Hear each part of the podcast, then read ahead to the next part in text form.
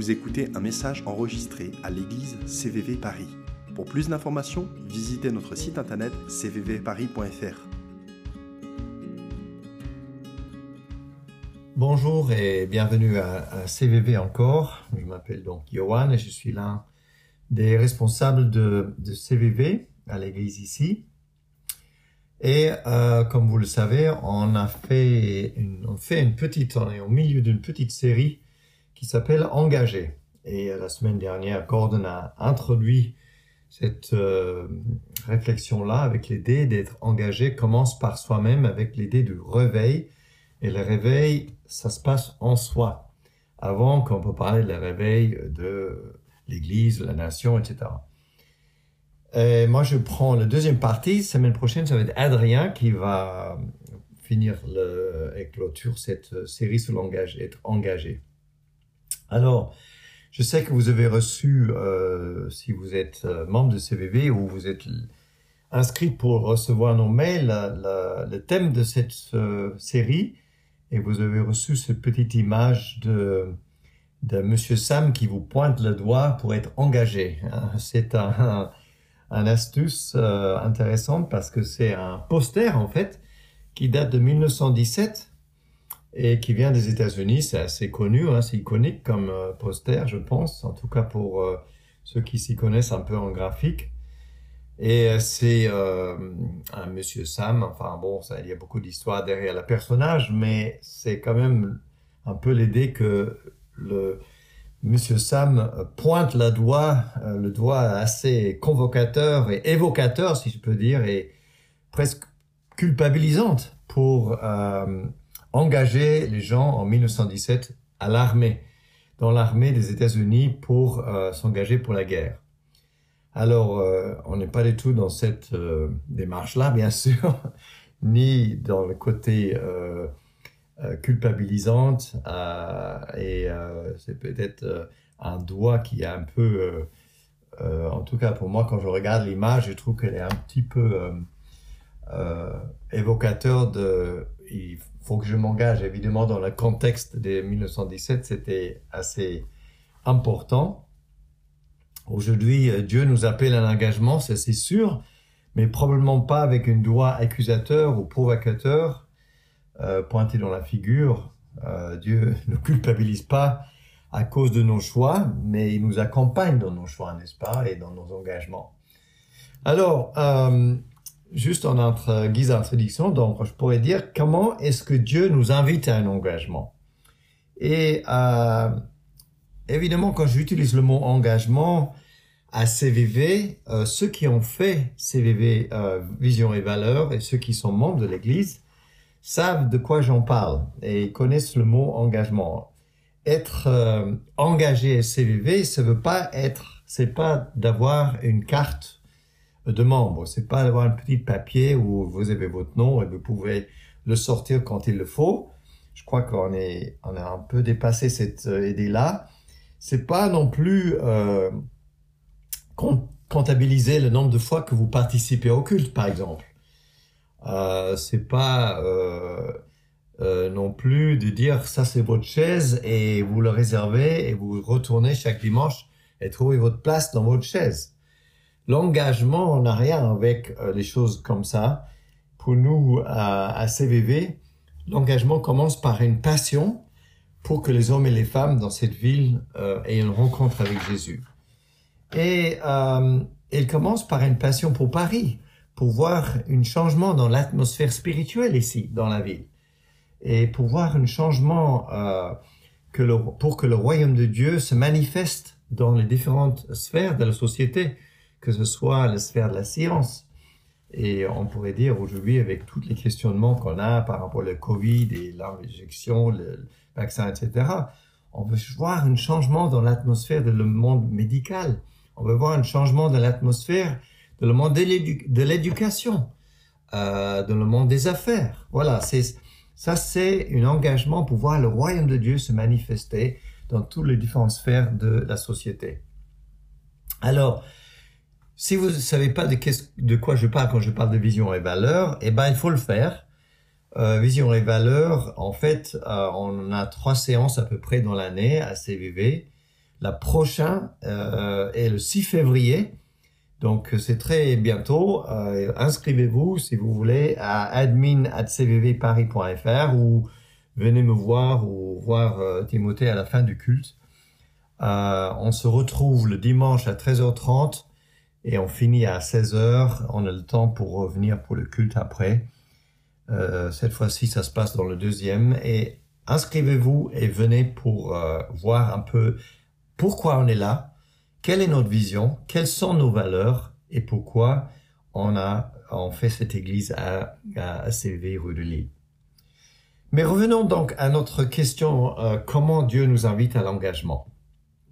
Et euh, j'aimerais euh, présenter deux exemples pour nous aider à conceptualiser cette idée d'engagement qui sort un peu euh, de le doigt accusateur de l'Église ou de quelqu'un de l'Église ou de, je ne sais pas qui pour dire il faut s'engager. Et je reviens à nouveau sur cette idée que, que Gordon nous a introduit le dimanche, euh, dimanche dernier en parlant du fait que c'est d'abord une révélation et c'est un réveil qui se passe à l'intérieur de nous. C'est pas quelque chose qui, qui, vient d'un poster, n'est-ce pas, ou d'un doigt accusateur. Et pour aider à comprendre ça, je prends l'exemple d'un téléphone. Qui a un téléphone dans la salle?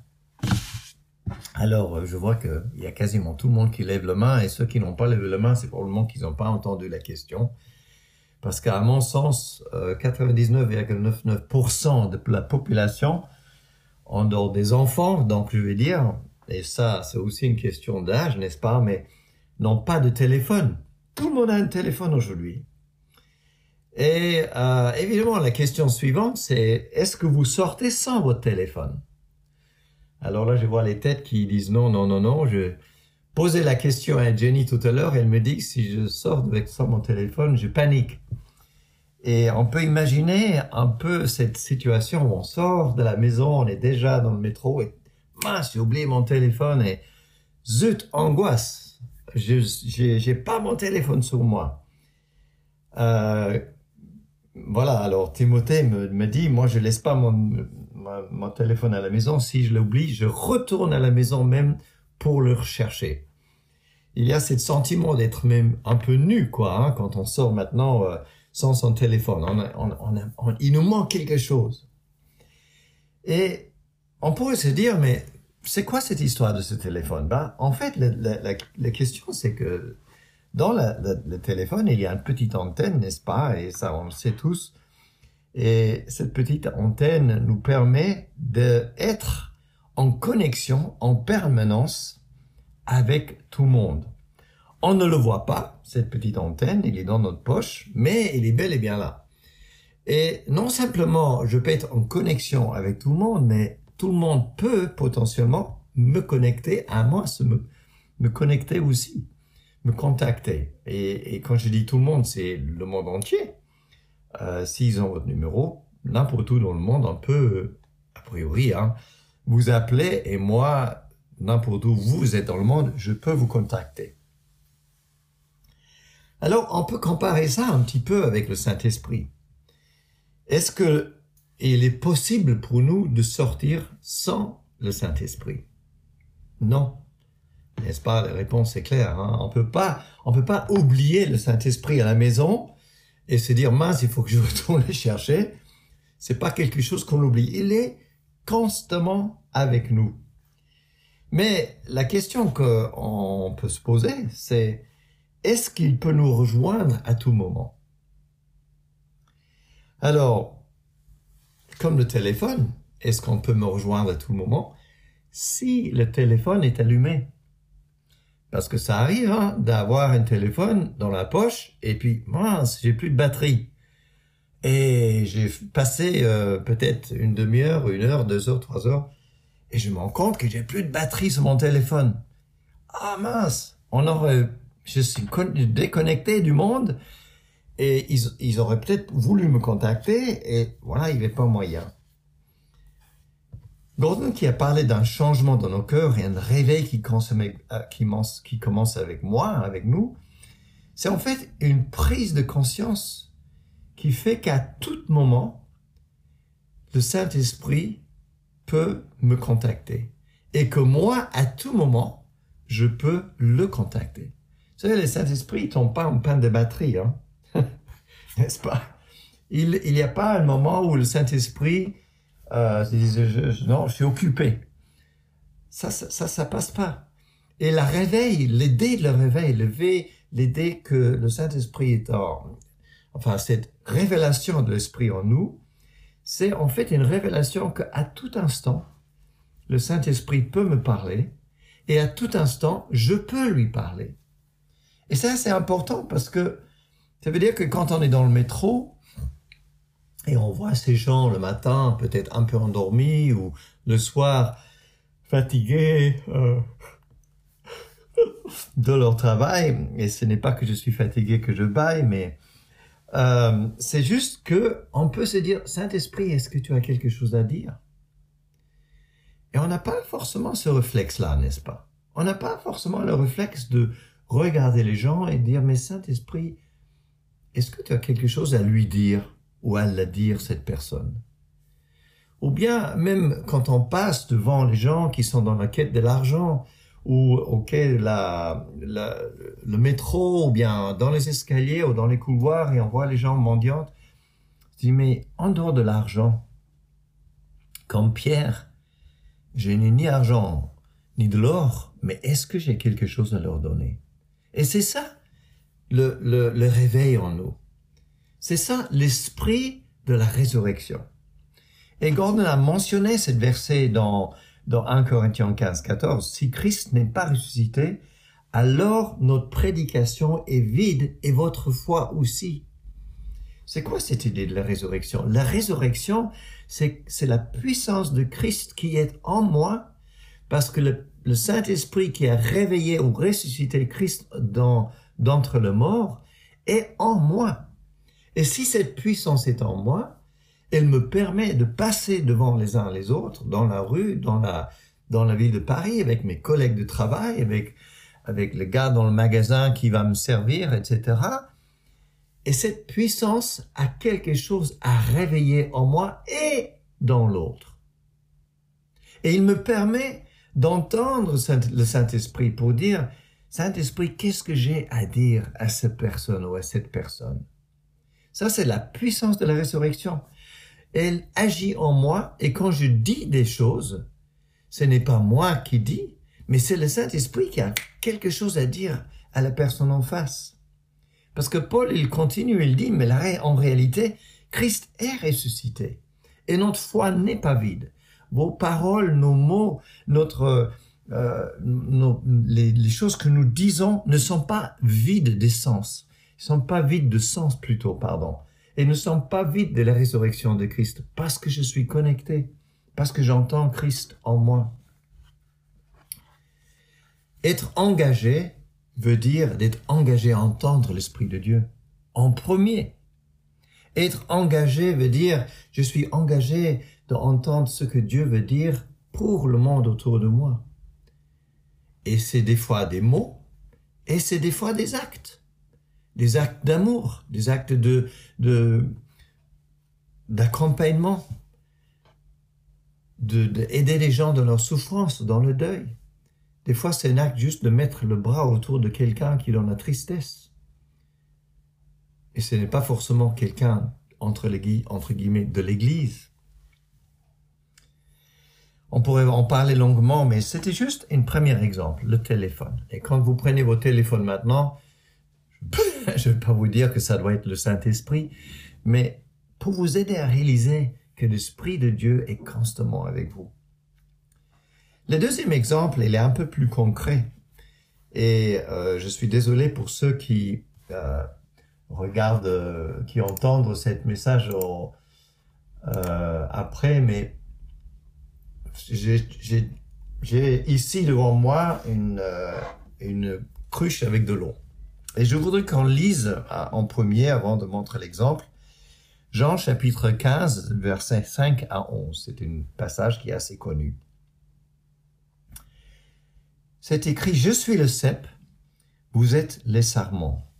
Celui qui demeure en moi et en qui je demeure porte beaucoup de fruits car sans moi, vous ne pouvez rien faire.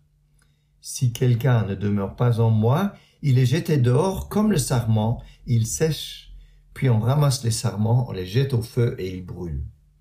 Si vous demeurez en moi et que mes paroles demeurent en vous, vous demanderez ce que vous voudrez et cela vous sera accordé. Ce qui manifeste la gloire de mon Père, c'est que vous portiez beaucoup de fruits. Vous seriez, vous serez, pardon, alors vraiment mes disciples. Alors, notez bien que si je m'arrêtais là, que le but de Jésus, il n'est pas à nous culpabiliser, mais de nous encourager. Parce que si je m'arrêtais là, on se sent un peu culpabilisé, je dois porter beaucoup de fruits. Et, si je le fais pas, je deviens un vieille branche qui va être brûlée et jetée dehors. Et moi, j'ai le souvenir aussi en tant qu'enfant que il fallait que chaque jour je porte du fruit. Alors l'idée de porter du fruit dans, dans mon enfance, c'était je devais témoigner chaque jour à quelqu'un et il devrait rencontrer Jésus. Et ça portait pas mal de culpabilité à un moment donné. Porter beaucoup de fruits, c'est pas seulement témoigner, mais c'est aussi montrer l'amour, montrer la bienfaisance, montrer la patience, montrer le, le l'amour envers les uns les autres autour de nous. C'est les fruits de l'esprit de Galate 5, n'est-ce pas? Et, et Jésus, il continue, parce qu'il n'est pas là pour culpabiliser, mais il continue, il dit tout comme le Père m'aime, moi aussi je vous aime. Donc il dit tout cela dans le cadre de l'amour et de son amour pour moi et son amour pour le Père. Demeurez dans mon amour. Si vous gardez mes commandements, vous demeurez dans mon amour. De même que j'ai gardé, les commandements de mon Père et que je demeure dans son amour. C'est comme s'il est en train de dire, écoutez l'Esprit, écoutez le Saint-Esprit. Il parle à travers de l'amour, il agit par l'amour. Et quand vous parliez ou vous écoutez le Saint-Esprit, il va vous dire des choses par amour et à cause de l'amour de Jésus. Il demeure dans le Père Jésus. Et nous, nous demeurons en Jésus à cause de son amour. Et il demeure en nous. Je vous ai dit cela enfin, enfin pardon, que ma joie demeure en vous et que votre joie soit complète. Alors, et on a un petit peu cette même passage dans euh, Jean chapitre 17. Je demeure en vous, vous demeurez en moi, et moi je suis dans le Père. Et on peut être un peu confuse des fois dans qui est dans qui et à quel moment, etc. Et on, a tendance de rationaliser peut-être des fois et du mal à, saisir qui est dans quoi. Mais c'est la base de la concept de la réveil. Parce que le réveil en moi, elle est, elle est là à cause de Christ et de sa, sa mort et sa résurrection et parce qu'il demeure dans le Père, et parce que Jésus, il demeure en moi. Être en lui et lui en moi. Et c'est là et je, que j'arrive à mon deuxième exemple. Et c'est cette cruche d'eau. Alors, on pourrait se dire, quel est le goût de l'eau? J'ai mon cruche ici. Quel est le goût de l'eau? Voilà. Alors, il, c'est vrai, hein Oui, alors, tu as raison, il y a un peu de goût de chlore, mais ça c'est probablement parce qu'on met le chlore dedans. Et ça dépend d'où on vient, à Paris ou, ou des environs. Le goût de la chlore ou de, des, des nettoyantes sont plus forts que d'autres. Mais si on a le goût de l'eau, la, du chlore, on peut dire que le goût de l'eau en elle-même n'a pas vraiment de goût, n'est-ce pas? Elle est un peu même d'ailleurs difficile à définir. Et euh, on sait quand on a besoin d'eau. On sait qu'on a soif. Quand est-ce qu'on a soif? Parce qu'on dit j'ai soif et on boit de l'eau.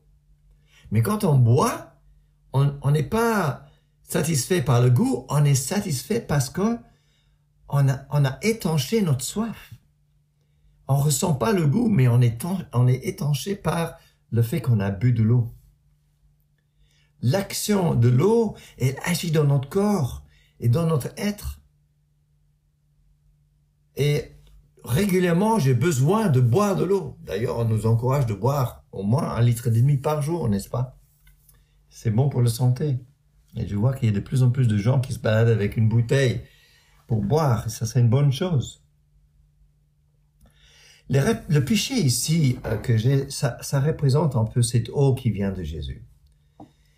Il est cette eau, Jésus, et qui donne la vie, et il le donne en abondance. Il est l'eau vivante qui donne la vie, n'est-ce pas? Et Jésus nous montre cet exemple dans plein de, plein de manières.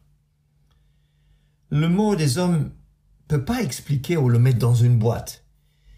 On peut pas expliquer le goût du salut. On peut pas expliquer le goût de Jésus. Mais on le sait. On le ressent. Et on sait que quand on a bu de cette eau, on est étanché. Notre soif de vie notre soif de connaître Jésus est étanchée. Il est notre ressource, il devient notre vie, et on a besoin de revenir à cette source d'eau, n'est-ce pas?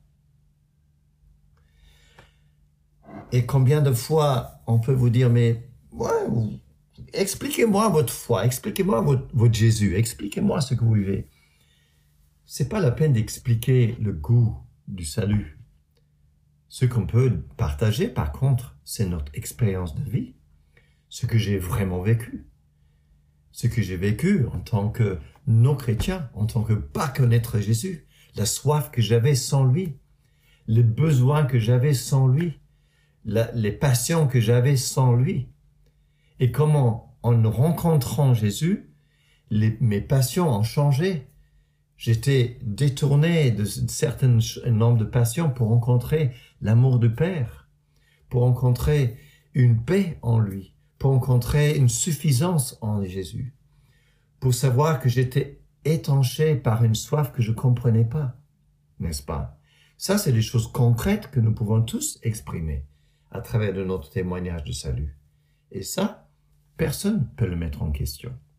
On ne peut pas décrire vraiment le goût du salut, mais on peut dire ce qu'il a fait en moi. Et Jésus, à travers l'évangile, on, peut le lire, il, dit, mais la nouvelle naissance, c'est, et encore, il utilise ce mot nouvelle naissance, il en parle à Nicodème, n'est-ce pas? Il dit, mais c'est, c'est, c'est un peu comme le vent qui vient, vous ne savez pas d'où il vient, et il part, vous ne savez pas d'où il part. Mais il vient, il vous remplit. Le royaume de Dieu, c'est, comme une perle précieuse. Le, le salut, c'est comme le pain, c'est comme de l'eau, c'est, comme une lumière. Et Jésus va de maintes et maintes fois prendre des exemples, des milliers d'exemples, des centaines d'exemples, pour dire, mais le royaume de Dieu, c'est comme ci, c'est comme cela. Parce que on peut pas l'exprimer vraiment, mais on peut le vivre. Alors, je disais que le pichet ici, il représente cette eau qui vient de Jésus. Et ici, j'ai à côté un verre. Mon verre euh, qui est vide. Et cette verre, il est à côté du pichet. Il y a un espace entre les deux. Cette verre, on peut dire, c'est un homme, il, il, connaît les choses sur Jésus, mais il ne le connaît pas vraiment. Il y a, il y a vous voyez cet espace-là. Et il y a beaucoup de gens comme ça qui savent qu'il y a un homme qui s'appelait Jésus. Mais ils connaissent pas Jésus. Il est là, il est. il faut y a une démarche quand même de cet homme. Il faut qu'il vienne se mettre à l'intérieur de ce péché. Il faut qu'il vienne se mettre dans ce péché. Mais l'homme reste vide. il est là, il est en train de flotter à l'intérieur du péché, mais il reste vide. Il connaît les actions de Jésus, il, sait des choses sur Jésus, mais vous entendez comment euh, il y a beaucoup de bruit, n'est-ce pas Parce qu'il flotte là. Et il faut une certaine pression, il faut une certaine pression pour que cet homme s'inonde ou se remplisse dans le péché pour être rempli de cette eau qui vient de Christ, de cette eau qui vient de Jésus. Et qu'est-ce qui se passe? Ce verre, il plonge au fond du péché, vous l'avez vu, du péché, pardon, et il se fait rempli de Jésus. Il se fait rempli de cette eau vivante. Je suis en eux et ils sont en moi, nous dit Jésus. Ça, c'est la réveil. Ça, c'est la vie de la résurrection. C'est la conscience que Christ est en moi et que je suis en lui. Moi, je n'ai pas de force, mais c'est la force de Jésus qui nous remplisse. Et alors, on se laisse prendre par l'amour de Dieu. Je me soumets à la main de Dieu qui me met une certaine pression sur mes orgueils, sur ma vie. Et les choses désagréables en moi disparaissent petit à petit et petit à petit l'eau de Jésus me remplisse. Je suis en Christ, il est en moi. C'est une relation d'être. La résurrection est accomplie en moi ici parce que je suis en lui. C'est une relation d'être. Mais si on regarde bien le verre dans le fond de ce pichet, est-ce que vous avez remarqué quelque chose? Ce qui se passe avec l'eau, qu'est-ce, quel est le fait visuel? Oui, c'est ça. Il, il devient plus grand. Vous avez bien remarqué? Parce que quand on est en Christ, nos cœurs grandissent en lui. Je grandis dans l'amour. Je grandis dans la paix. Je grandis dans la stabilité. Je grandis dans la joie. Je grandis dans ma générosité. J'ai grandi dans la plénitude en Christ. Et je peux donner de l'amour, je peux donner ma générosité, je peux donner de la stabilité à d'autres, je peux donner de la paix, parce que j'ai plus de place. Même si humainement je reste pareil, quand je suis en lui, je grandis en Christ. Et du coup, mes relations avec d'autres gens, même des gens qui connaissent pas Christ, ils grandissent et j'ai un cœur pour eux. Comment est-ce que la résurrection peut les atteindre? C'est parce que je reste rempli de lui. Alors, j'ai un deuxième homme ici, là, un, un deuxième verre, vous avez vu ce deuxième verre ici. Alors, je suis dans le pichet et j'ai un deuxième homme ici à côté de moi. Et je vois cet homme et je me dis, mais le pauvre, il lui manque de l'eau, il lui manque quelque chose de Christ. Et évidemment, mon, mon, mon objectif, c'est de verser de moi-même, de mon verre, dans ce verre. Et quand on continue à verser et déverser, souvent la relation entre deux hommes, entre un verre et un autre verre, c'est j'ai un peu, je te donne, il, a un peu, il me redonne. Et vous, vous imaginez le scénario, il, on se partage les uns les autres. C'est un, on peut dire, c'est un peu conflictuel comme relation quand même. Et il, manque quelque chose, n'est-ce pas? Vous voyez bien l'enjeu ici. L'enjeu, c'est qu'à un moment donné, il me manque, il me manque de l'eau pour l'autre. Quand je suis en Christ, quand je reste dans le péché, quand je reste rempli de lui, et je me déverse et je laisse le péché déverser dans l'autre, vous avez vu au fond, où je suis, moi, vous avez vu au fond, il reste encore de l'eau en moi. Parce que Christ donne, mais il me remplit, il me continuellement remplit. Vous savez qu'on dit qu'il est plus avantageux, si je peux dire, c'est un autre mot, de donner. Et Christ, il nous dit, c'est mieux de donner que de recevoir. Pourquoi c'est mieux de donner?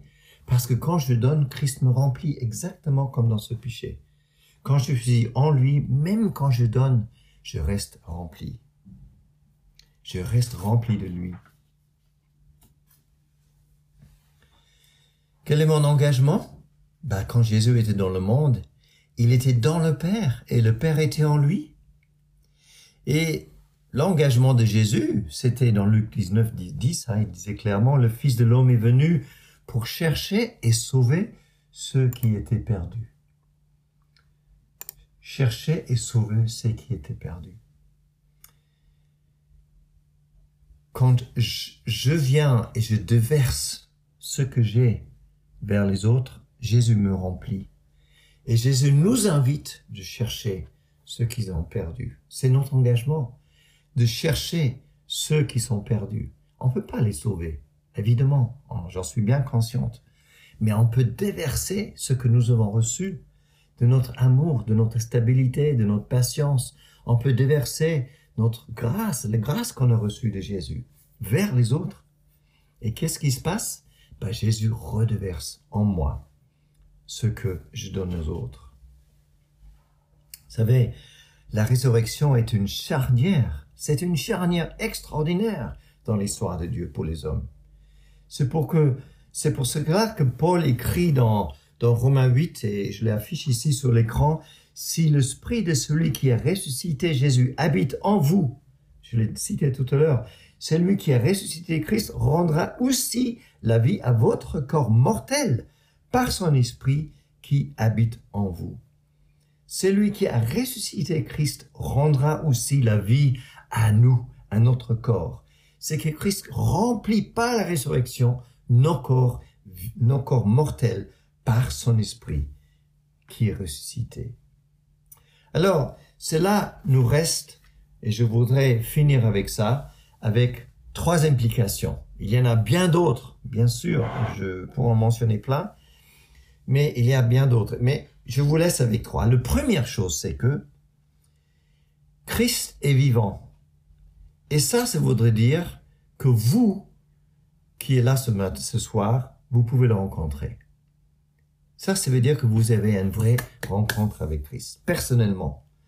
On n'a pas la relation avec un mort ici. On a la relation avec quelqu'un qui est vivant. On n'est pas dans une relation avec quelqu'un d'historique qui est là il y a 2000 ans et puis on se souvient de tout ce qu'il avait fait il y a 2000 ans et on fait notre mieux pour se souvenir de ces, ces actes. Non, c'est quelque chose qui se passe aujourd'hui. Parce que les actes de salut, les actes de miracle se passent encore aujourd'hui et nous le voyons de nos yeux et de nos mains.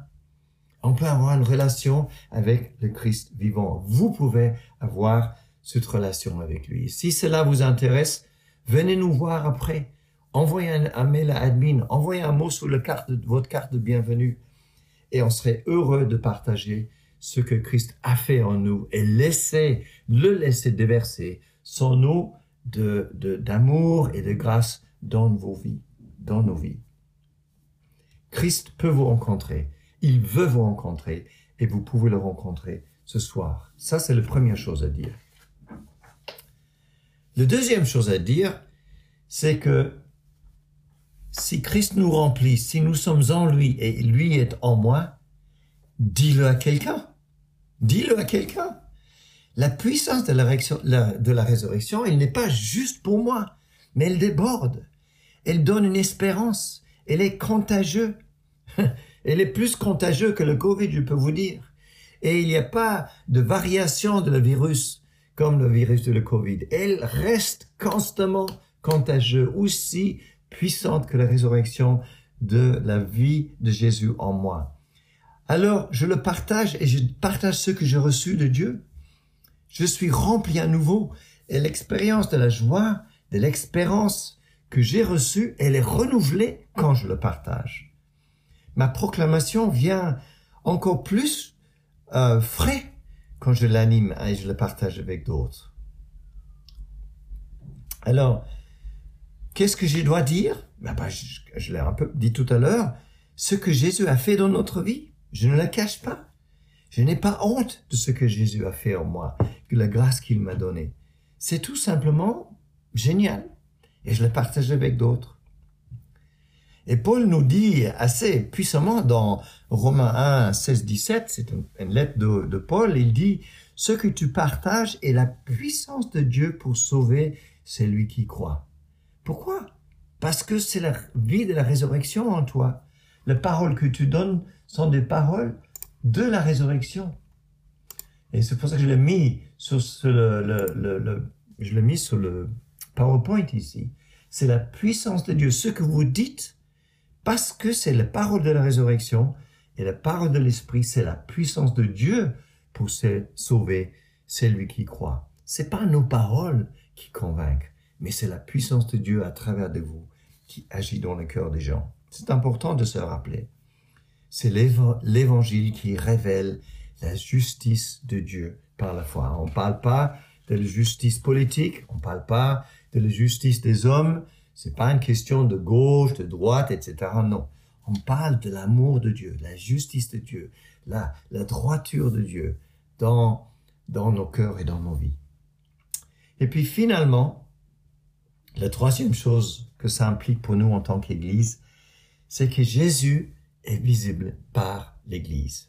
Quand on se laisse remplir en lui et lui en moi, Jésus est visible par l'Église. Et je ne parle pas de le bâtiment, hein. évidemment, on parle pas de ici les quatre murs, mais je parle du fait que Jésus nous voit quand on est rassemblé. Pardon, que le monde nous voit quand on est rassemblé. Que le monde se rend compte qu'il y a un changement d'atmosphère quand les hommes et les femmes, des, hommes et des femmes, pardon, je suis passionné, se retrouvent ensemble. Et ça se passe ici dans le culte ce soir, mais ça se passe dans nos groupes de vie. Ça se passe quand vous vous retrouvez avec des invités pour venir manger. Ça se passe quand il y a les temps de prière, de l'aide pour les uns les autres. C'est le monde qui voit que nous sommes différents.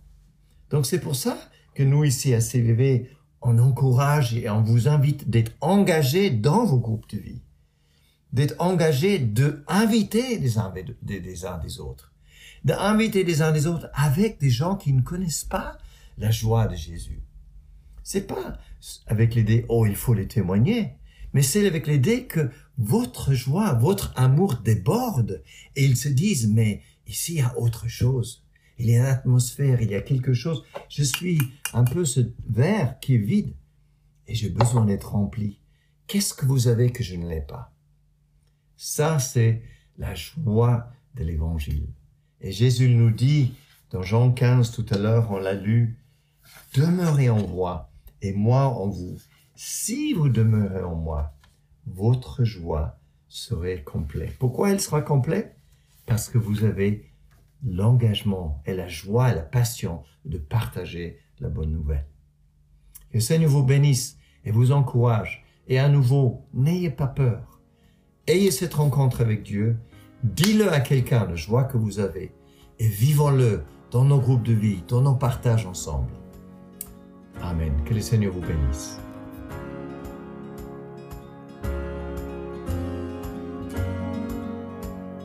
D'écouter un message enregistré à CVV Paris. Pour plus d'informations, visitez notre site internet cvvparis.fr.